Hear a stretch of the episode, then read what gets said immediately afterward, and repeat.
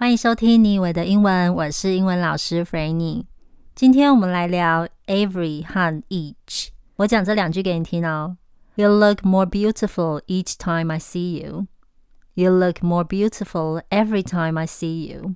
这两句都是在说，每一次我看到你，你都变得更漂亮了。Each time, every time 都是每一次的意思。你查字典，它们的意思是每一个。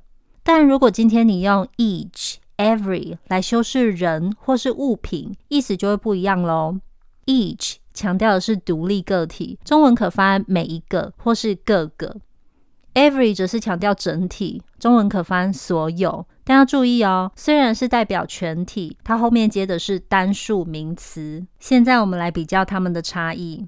If I have time, I say bye to each of my students. 如果我时间够，我会跟我的学生一个一个说再见。这里我用 each。If I don't have time, I say bye to every student at the same time。如果我没时间，我会一次和所有学生说再见。这里我用 every 代表全体，但是 every student 虽然是所有学生，student 不加 s 哦，记得 every 后面要接单数名词。有听懂吗？来，我再多举一个例子。每个来参加派对的都带了一道菜，A 带了烤鸭，B 带了咸酥鸡，C 带了牛排。我强调每个人的不同，所以我要用 each。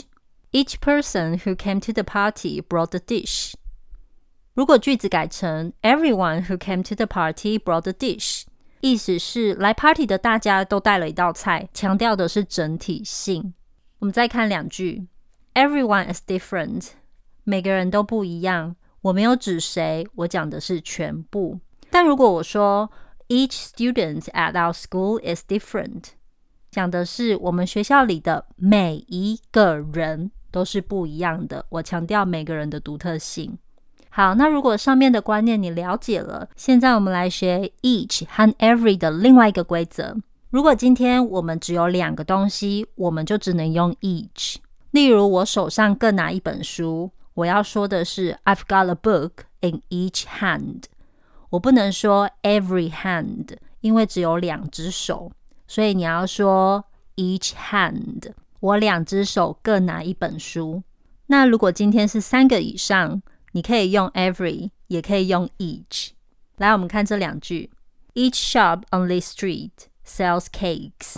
意思是这条路上有两间以上的店有卖蛋糕。Every shop on this street sells cakes。这里讲的是三间以上的店有卖蛋糕。Okay, let's recap.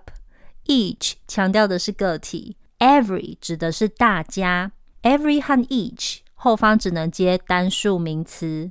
如果只有两个东西，你只能用 each。